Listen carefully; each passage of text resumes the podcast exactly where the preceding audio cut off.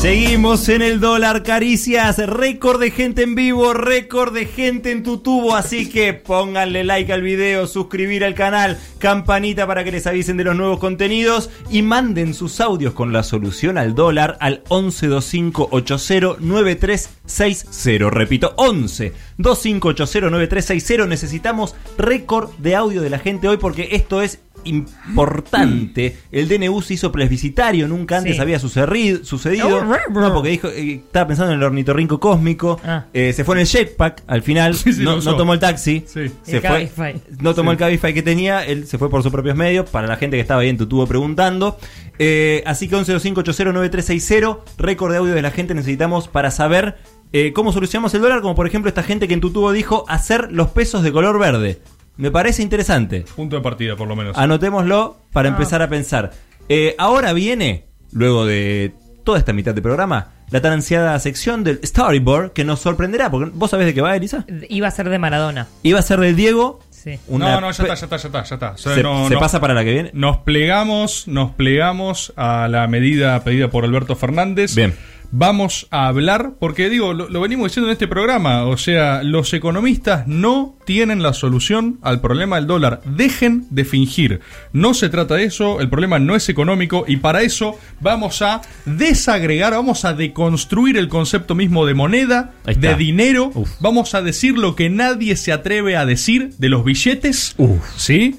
Y pueden confiar en mí porque de economía no sé nada. Si nunca Bien, entendí nada de economía, entonces lo primero Perfecto, que tengo que decirles, vamos a hablar de la representación del valor, el valor representado. Y vamos a decir lo primero que hay que decir. Eh, la guita es magia.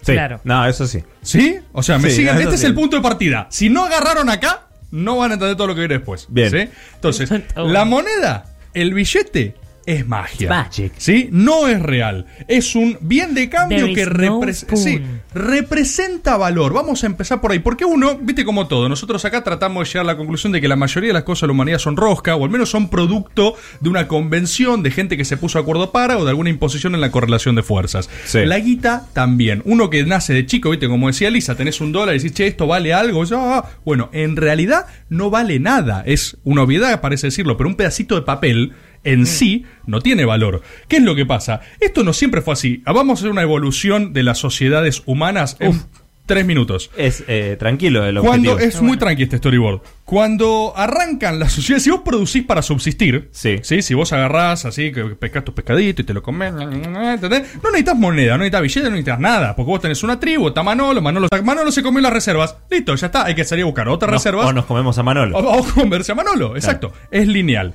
¿Qué es lo que sucede? Hostia. Cuando empezás a tener un excedente. Eh, mira, sobraron estos pescadinos, Manolo, Lo que ¿qué de gran- Eh, Manolo ya hostia. no quiere comer nada, ¿entendés? Entonces, de repente sucede, che, tenés la posibilidad de intercambio. Vamos a hablar con la tribu de. ¿Qué pasa? Está, en vez de Manolo, está. Está Está, Jo- Josefa. y está decís, Josefa, está. Che, a Josefa le sobra Sí. puré. Y Sí. a nosotros nos sobra pescado. Trueque. Ya, ya lo ¿Podés hizo. creer que Intercambio hacemos de un bienes y filé con- servicios. Dame bola, Exacto. comida redonda. Dame bola. Tenés un, tenés, eh, está Manchino ahí, ¿entendés? Que es un hippie, no quiere laburar y hace unos cerámicos, ¿viste? Tipo de, oh, Sí. soy Manchino, ¿te gusta mi cerámico? ¿Entendés? ¿Cómo se llama él? Manchino se llama. ¿Es Entonces, italiano? Se hizo, se hizo un cerámico con un pequeño Smurfers así horrible. Un duende que vende en la costa. Sí, un duende de Cariló. Sirve ¿entendés? para Tipo- fumar tuca seguro. Y entonces el chavo no sirve para nada, pero vos lo querés bancar porque es un vago, es un planero. Y entonces Hostia, los primeros Manchino. planeros.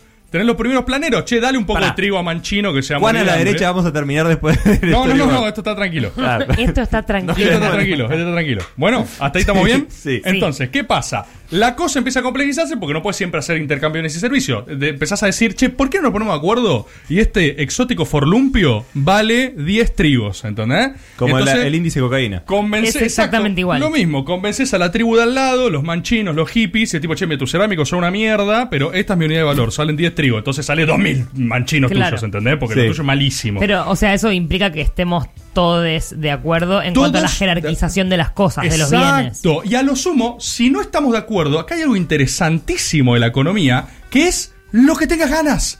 Por eso lo que es mágico. O sea, Oferta ponele, demanda, voilà. ponele que los manchinos no están de acuerdo, tipo, nosotros odiamos el trigo, amamos Ah, nuestros mirá, pequeños manchinos. Esos son los adultos manchinos. Sí, sí, Sí, los que fabrican los cerámicos. Claro. Ellos fabrican sus cerámicos como soldados de terracota. Dicen, nosotros no queremos trigo, vamos a comer aire. Y Para nos mí ese trigo no vale Claro. ni dos pescados. Oferta-demanda, aquello. Vos no podés venderle tu trigo a los manchinos, tenés que ir a buscar a los otros que sí tienen hambre y no son unos hippies de mierda y les das a ellos, bueno la, que es ya Entonces, que está.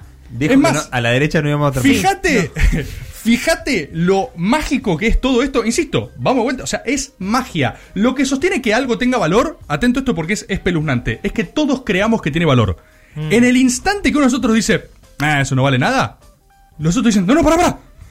Pará, pará, pará. Uy, uy, uy. Pará, mira, mira, La mi tocó. ¿entendés? Tipo, digo, no, no, no, no, no te vayas. eh. Vamos, vamos a ir a eso. Sí. Fíjate esto. El término dinero deriva del nombre de la moneda romana denarius, ¿sí? Que era el valor de 10. Y a su vez, moneda es del latín moneta, ¿sí? Debido a la casa donde se acuñaba Moneta. esa. Debido a que la casa donde se acuñaba eso era anexo al templo de Juno Moneta, diosa de la memoria.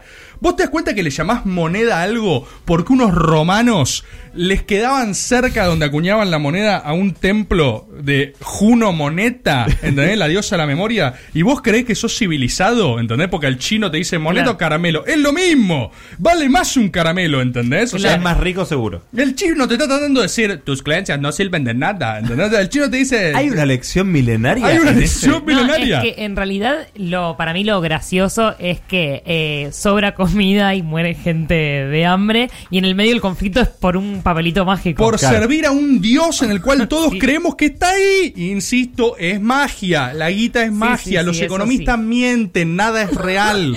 Entonces, es rarísimo. Vos, Esto ah, estaba chequeado. Vos, sí está chequeado. Vos hablabas de eh, sabiduría milenaria. Sí. Los chinos, que te están tratando de decir calamelo, boludo, calamelo. Ellos te están tratando de avivar, ¿entendés? Esto tiene Boludo. Entonces, Sí. eh, los chinos fueron los primeros en inventar este eh, papel, papel moneda. El papel moneda. ¿Por qué? ¿Qué pasa? Vos antes tenías la dimensión esta de las monedas, pero las monedas tenían algo de valor en sí mismo. Porque eran un material. Y mezclabas oro y plata, era en sí mismo reserva de valor. Ahora, el papel moneda ya te vuela la cabeza, ¿entendés? Porque literalmente es un chino en Asia que dice, esto tendrá valor. Porque mi imperio del sol naciente lo garantizará para siempre. ¿Entendés? Habla Entonces, bien. Claro, entonces iban a comerciantes en nombre del Está chino. mal, está a otra- mal esto. No está mal, es real, es lo que los economistas no se atreven a decir. no, pero no, no lo dicen con xenofobia necesariamente. ibas a otro tribu, un pueblo Esto chino, es ¿entendés? importante. Y le decías, hola, dame tus cultivos. Y él A ver decía- cómo habla el otro. Él, eh, él decía, Ah, más mongol. esto no vale nada, es un pedazo de papel. Y vos le decías, no, mi emperador del sol naciente ha garantizado cosechas para siempre si aceptan mi papel. ¿Y el otro? Ah, lo convenció. Cosecha para siempre. Lo Es un convenció. psicópata, Así Rufo. funciona la guita A mí en me- todo el mundo. ¿A vos te gustó como actor? me parece que está bien. Eso no cambió, ¿me entienden? Eso sigue igual y es más, Todo sigue igual. hasta un poco peor.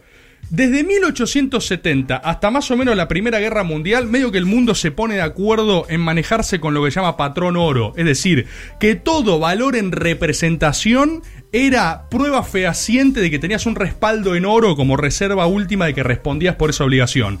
Traducción. O sea, si yo te decía, a ver, te pongo un chumbo en la cara, a ver, mostrame cuánto vale este dólar. O sea, sí, pará, sí. pará. Sí, y me traías una monedita claro. de oro. Vale Mira, lo vas a apurar al emperador mongol que hice Claro, antes, le decís, che, loco, estoy harto, dame todo, o sea, Dale, no confío dame todo más esto en esto. dólares, pero, en- está acá, está acá, está acá, no, nada, paja Uy, perdón. trasladarlo, nada más, pero está acá. Es mucho más fácil con este papel. Mucho más Claro, pesado. pesa menos, está guardado acá. Medio que el mundo Un se pone... uruguayo el de Cris. Sí, vos. Mucho más pesado el oro, vos. Estoy con el mate, el termo en la otra mano. ¿Cómo te voy a traer oro? El mundo se pone de acuerdo en el patrón oro, ¿sí? Por un tiempo muy largo. Vamos a ver un poco también de nuestra historia nacional. O sea, porque esto se trata un poco del peso también y nuestra moneda nacional, que es el dólar. ¿Qué pasa? Desde Como 1810 nuestra más o menos hasta 1880 fue Se va filtrando de a poco. El- tranquilos. Y como siempre digo yo, Messi Calma. es mucho mejor que Maradona. Calma. ¿Sí? Continuamos. Y, y la moneda nacional cosa, es el dólar. Desde 1810 hasta 1880 hay algo así como tres monedas o más dando vueltas por el país. Porque uno desde hoy, que tiene el peso siempre, Sí. y más generaciones nuevas, porque nos escuchan muchos jóvenes acá en Caricias, ¿eh? Sí, que tienen que tener lecciones importantes como esta que les estamos dando ahora. Entonces ellos no saben lo que ¿Cuál es pasaba la antes. lección? Que- la que- lección... espero que no sea que el dólar ¿eh? es la moneda nacional. La guita es magia, Sí. la guita no es real. Cuando alguien te da un papel, le decís, "Tss, te pensás que soy boludo, dame caramelos, le decís, ¿entendés? ¿Qué te pensás? ¿Que soy un idiota? ¿Entendés? Tipo, los empresarios del futuro van a pedir caramelos o nada. Es un boludo. 50 abogado. lucas de caramelo. Es un, abogado, Sí. es un abogado a favor de la flexibilización laboral diciéndole a los jóvenes La que hacen cala- caramelos rechazan la plata. trabajan. Va en tándem con las otras reflexiones. Sí. Es un sistema de pensamiento, ¿se dan cuenta? Tipo, Va guita. entrando jueves a jueves. Sí, sí, jueves a poco. horadando Sí. la buena mente de la gente. Sí. 1810 De la joven había, gente. De la principalmente había tres monedas dando vueltas por nuestra naciente patria. En La Rioja tenían una moneda, eran la única que acuñaban oro y plata. En el centro, gente de Córdoba, un saludo, sí, tenían ustedes moneda de plata. Y el litoral ribereño con la provincia de Buenos Aires éramos los únicos que teníamos monedas de cobre. Esto es hasta 1880 que llega Roca, storyboard de Roca, creo, si no es el primero que hicimos, pegan el palo, pero eh, Roca consolida la moneda nacional, consolida también el territorio nacional y el Estado nacional en todas sus dimensiones. Mata y un par de Sí, y dice, eh, se acabó esto, vamos a poner una sola moneda, eh, genera la casa de la moneda y termina esta locura que fíjate, imagínate qué loco esto, o sea, cada región tenía como su propia moneda, algo que uno quizás no asocia linealmente. Y le pone las, las primeras figuras, ¿no? Los primeros próceres o imágenes a los billetes. Esto va a ser interesantísimo, atiéndanme por favor. A ver la gente en tu tubo. Las primeras se pone al mismo, tipo había billetes de roca en el periodo de roca. Era rebord. Había. ¿Vos eh, pondrías un billete tuyo? Sarmiento, vamos- voy a dar varios Va- ejemplos. va a Ya va a llegar, a ya va a este llegar. momento. Calma, por favor, La esto es buenísimo. Te vuelve loco. tiene que estar en... Sí, sí. Este storyboard te va a volver loco. Sarmiento, Saavedra. Rivadavia, ¿sí? Córdoba, por ejemplo, saludo Córdoba, emitía Mancos Paz. Imprimían Bien. Mancos Uy, Paz. Fíjate, Paz. regionalismo, interesante. Cuestión. re- mira esto. Recién en 1951 se hizo el primer billete fabricado nacionalmente, porque antes nuestro papel billete se hacía en Francia. No. Fíjate este nivel de dependencia, o sea, fabricar la cosa. Se hizo con unos técnicos italianos que habían, habían sido empleados de Casa de la Moneda en sus respectivos países y trajeron la tecnología. Esto es clave para entender, o sea, fenómenos hipercomplejos como la restricción externa no es más que que necesitas máquinas que vos no producís. Y a veces es tan simple como no poder hacer tu propio billete. O sea, por ejemplo, podrías tener restricción externa para fabricar billetes. Fíjate qué loco, porque no tenés los insumos para hacerlo. Y ellos no creen en tu moneda, quieren sus caramelos para que se los compres. Se empieza a o sea, es magia, nada tiene sentido. Volvemos un segundo al mundo. ¿Qué pasa? Después de la Segunda Guerra Mundial, hegemonía total yankee, ¿sí? Sí. Se ponen de acuerdo de vuelta a todos los países y medio que dicen, che, no va más esto de oro descentralizado, empecemos a usar patrón dólar. O sea, había una hegemonía total yankee. Ahora, el dólar igual Sí, significaba pero algo. que después del plan Marshall fue eso, ¿no? En el, en el proceso Asia, Ah. porque era medio en tándem eso. De hecho, Roosevelt eh, construye una suerte de nuevo orden mundial con su carta al Atlántico y todo eso. Gran incentivo para meterse en la Segunda Guerra Mundial fue económico. eh. Fue tipo, che, Claro. si ganamos esto, tenemos la posibilidad de inclinar el tablero y yanquizar el mundo. Uno de esos acuerdos, ahí se crea eh, el FMI, el Banco Sí. Mundial, ese tipo de cuestiones. La De hecho, ONU todo también. tiene sede justo en, en Estados Unidos. Exacto. Exacto. Sí, pero es de por sorteo. Ah, me tocó, tocó. Entonces, Sí. los tipos lo que hacen ahí es, escuchen, el dólar va a tener respaldo en oro, a ustedes les consta ese respaldo en oro, o sea, saben esto, tenemos este poderío, empecemos a usar dólar. El resto simplifique, no tiene que estar respaldando su oro, todos tienen dólar, todos están de acuerdo con eso. O sea, eso ya de por sí es fascinante, ¿sí? Es una rosca impresionante que se da justamente en los acuerdos de Bretton Woods, se llamó eso. Porque aparte después venían, antes venían de la gran crisis de Wall Street, un bardo bárbaro. Pero bueno, hay un gran consenso mundial que dice, vamos con esto. A mí lo que me interesa viene después. No es esta parte de consenso que ya de por sí es una locura. Después, guerra de Vietnam. ¿Sí? Nixon. ¿Qué empieza a pasar? O sea, ¿No querés im- imitar un vietnamita? No. no, no, no, eh, no hace falta esta vez. Ok. Bien. Imagínate lo siguiente, Bien. vos a un Es país controlado. le diste, le- es como que le diste la, la- la única licencia para imprimir, ¿se entiende? ¿Viste el- el- la pesadilla de los liberales? ¿Cómo vas a emitir? ¿Cómo puede ser que vos, con el mismo valor capital, generes más billete sin agregar más valor eh, Sí. base? O sea, estás generando inflación porque hay más billete y vale Claro. menos. Así, muy simple. Ahora, Estados Unidos son los únicos como con licencia para imprimir. Porque los tipos te prometieron que era respaldo dólar, pero nunca, o sea, no te bajan entrar y te muestran cuando están imprimiendo lo que sea. No. ¿Qué empieza a pasar? Vietnam, por los gastos bélicos, empieza a multiplicar la emisión. O sea, empieza a hacer una inyección en la economía y son los primeros momentos donde la gente empieza a dudar De que sea verdad De que sea que verdad. ¿Qué pasa? Eh, países europeos empiezan a cambiar dólares sobrevalorados por marcos alemanes, empiezan a intentar buscar oro, ¿sí? Francia y Gran Bretaña demandan a Estados Unidos que les devuelvan sus reservas en oro. O sea, una crisis terrible, pero de vuelta, Magia, Como una imagínate corrida son- cambiaria, Imagina- ahora. Corrida, se comió una corrida, tal cual. Entonces, ¿qué es lo que sucede ahí? Eh, Nixon unilateralmente ge- genera el shock Nixon y hace una medida en la cual unilateralmente desvincula el dólar de la referencia oro. Este es O como sea, puso un diputeta y dijo, ah, bueno, y. ah, full días. diputeta. Al final. Full diputeta, Al ¿entendés? final el patrón o es sea, solo es, dólares. no se me ocurre un ejemplo histórico más zarpado de lo hago porque puedo en la historia, ¿entendés? Diputeta. Y al mismo tiempo creativo, porque yo siento que rompe cualquier esquema, o sea, es pensar por fuera de la caja totalmente, es es caos, es confusión absoluta. El shock de Nixon agarra y dice, me cago en todo. Entonces, tipo, desvinculo eso. Y todo el mundo se tuvo que reacomodar a eso. Y gran parte de nuestros fenómenos psicológicos hoy con el dólar también tienen ecos de ese shock de Nixon, ¿sí?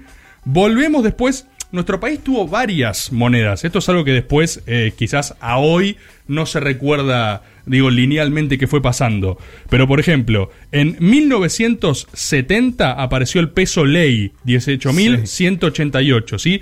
Nuevo signo monetario. No es que la cosa se ajustaba, sino que había un nuevo valor que se marcaba en tantos pesos anteriores y tantos dólares, ¿viste? Generalmente como- le sacaban ceros a los pesos, a la moneda anterior. Exacto. Ahora, de vuelta a este detallecito. Figuras. ¿Qué figuras estaban en el peso ley? Del 1 al 10 eran belgranos. ¿Sí? Varios, o sea, con un peluquín. Belgrano, Belgrano en un una. No sé qué. Pará, pero había Belgrano en barba otras. larga, barba un- corta, candado, 1, patilla. 2, 5, 10, me parece. Buenísimo. Cuatro, tenías cuatro belgranos. Belgranos. Tuvo que ir a sacarse muchas fotos distintas porque Sí. no va a ser la misma cara siempre. no, Del ah, décimo Belgrano, o sea, a partir de 20 hasta lo que dé, eran todos San Martínez. De hecho, terminó viendo un billete de un millón de pesos ley en San Martín. Y seguían imprimiendo la carita de San Martín. En otras poses, tipo, ya no sabía qué hacer San Martín para el Dado millón. vuelta. Ya no sabía, no te quedaban Saltando en fotos el de, salar de Uyuni. no te quedaban, claro, no te quedaban fotos de San Martín. Bueno, se sacó una San selfie en un Martín momento. Sí. la torre de Pisa. después, después de ese quilombo tuviste el peso argentino, decreto 22707, ¿sí? Presidencia de facto de Viñone. Figuras 1 a 1000, San Martín. Después tuvieron que sacar otras. 5000 fue Alberdi y 10000 fue Belgrano. Pero sí, quiero ir a esto de las figuras, ¿eh? Porque Magia San- de nuevo. San Sí, Martín sí, es sí. denominador común hasta ahora. San Martín es denominador común hasta ¿Qué ahora. te voy a cobrar además? Está el chiste muy fácil. Eh, Sí. no, esto con unos belgranos lo. No, mi amor, tengo que ir a sacarme unas fotos de vuelta por unos billetes, pero estoy harta. Me llaman siempre. Además, claro, es un laburo al que le dijiste sí una vez y después devalúan. Te querés matar, te querés matar, tipo, pensé que era un billete. agregaron 30 Pensé que era billetes con tu cara. billete. Cuestión. Pero yo nunca dije que sí a 50 billetes, viejo. Después tenemos ya al 85, alfonsinismo, el austral. ¿sí? Sí. Este ya está más cerca en la memoria. El austral, mismo propósito de siempre, arrancar, limpiar ceros, es un nuevo peso, una nueva forma de comenzar, de comenzar, todo va a estar bien. ¿Qué pasa? Las figuras del austral, fíjate esto, ¿eh? Fueron teóricamente los 12 presidentes argentinos. Entonces vos tenías a Rivadavia, Urquiza, Derqui, Mitre, Sarmiento Avellaneda, Roca, Juárez Selman. El idiota de Juárez Selman estaba en el billete de Alfonsín. y fíjense lo que dije antes. Eh, Rivadavia, Urquiza, ¿sí? Derqui. O sea, es una línea histórica. Sí. Eh, Alfonsín no puso a San Martín en los billetes. Es como que Alfonsín, Ramón ¿no? Puerta tenga un billete. Es Sí, como que cual, Ramón Puerta, exacto. Ah, la, la tirada de Ramón Puerta. Esta fue la decisión alfonsinista con los australes, por ejemplo. ¿Qué sucede? Pará, ¿y hasta dónde llegaba? ¿El último? No, eh, no, no, no. Tenías 12 por lo menos, pero después, como saben, el austral explotó en mil pedazos. ¿sí? Tuviste una depreciación del 5000% del eh, ¿Cómo lo austral decís con respecto. decís? 5000%, Ah, ok. ¿sí? Y Sí. alcanzó a cotizar 7000 unidades por dólar. En este, en este contexto, eh, Cavallo fue ministro de Economía, ¿no? O sea, digamos también eso, hubo un breve momento en la historia argentina donde Cavallo eh, fue un rockstar eh, al estilo eh, Sarasa Guzmán. Era tipo, vos asumís, con este contexto, 5000% de inflación anual y el austral está 7000 dólares. Es No, onda. y de hecho, los dos primeros años de Menem siguió subiendo. es- bueno, exacto, era tipo, ¿cómo, ¿qué hacemos con esto? Sí. Tipo, No, full. Un dólar estaba a confusion. 7000 australes. Un dólar estaba a 7000 australes. Estaba re bueno el austral, si no. Estaba bárbaro, estábamos muy bien. Eh, un saludo a Eduardo Feynman, que hizo el tweet con el Sí, chelín, con chelín el chelín. somalí, diciendo que el peso valía mucho menos que el chelín somalí, y era completamente al revés, Eduardo. ¿Qué pasó? Y acá es donde me interesa un análisis que hace Caballo, que ah, es está bueno. Ve- no. la- Está bueno poder revalorizar también su figura. ¿no? Escuchen, escuchen lo siguiente. No estoy diciendo que esté bien, no estoy diciendo que esté mal. Está diciendo que está bien. Estoy diciendo que, es. ¿sí? Estoy diciendo que fue. Es Sí. historia. La historia no está bien ni mal. Es. Ah, era rarísima la idea. Suenan las alarmas. Dimensión psicológica del dólar y el peso. Entonces, Caballo dice, necesitamos un peso fuerte, necesitamos proyectarlo simbólica, cultural y políticamente. Se dio cuenta. Qué fenómeno. El tipo agarra...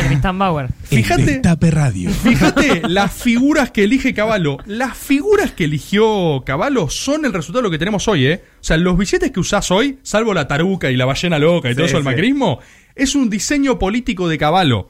¿Por qué? ¿Qué dice el chabón? Recuerden lo anterior, antes eran o todo San Martín, o todo Belgrano, o bueno, los presidentes, y con la línea histórica que se te cante.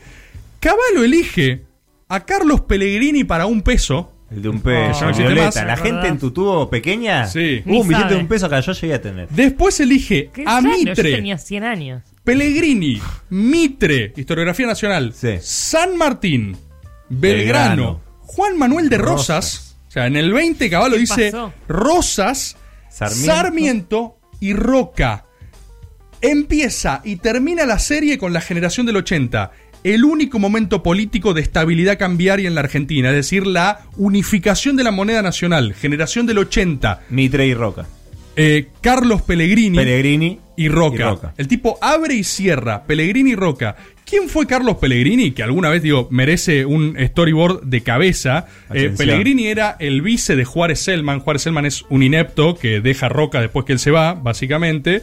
Eh, es- eh, Juárez Selman es el primer radical de la Argentina. Es el primero que se fue, antes de los radicales. Fue radical antes, Antes. del radicalismo, Juárez Selman. Me Se pongo va, de pie, eh, por favor. Sí, se va por un levantamiento que le hacen. Estábamos en un estado de dependencia total de la economía británica. Nos comimos nuestra primera burbuja, básicamente. Y en ese contexto asume Pellegrini. A Pellegrini le dijeron el capitán de tormentas y le decían muñeca Pellegrini, porque Upa. iba ordenando políticamente Ah. lo que iba pasando. ¿Qué pasa entonces? Eh, Pellegrini es una persona que eh, tenía una tenía una burbuja financiera que había estallado, tenía distintos centros de emisión monetaria al interior del país y él lo que hace es crear el Banco Nación. Fíjate qué interesante que Pellegrini es uno de los tipos más reivindicados por los nuevos liberales y los teenagers y Milley y qué sé yo. Y Pellegrini hizo medidas desde ortodoxas a recontra heterodoxas. Por empezar, crea el Banco Nación para tener un monopolio de la emisión y controlar qué billetes salían y cuáles no. Tuvo una política reagresiva en nacionalización de empresas de sectores estratégicos al estilo esto no me importa más nada, es del Estado Nacional. Por otro lado, metió un mega impuesto loco, patriótico, lo llamó patriótico a la riqueza y no sé qué mierda, justamente para recaudar y resolver el tema de la balanza de pagos.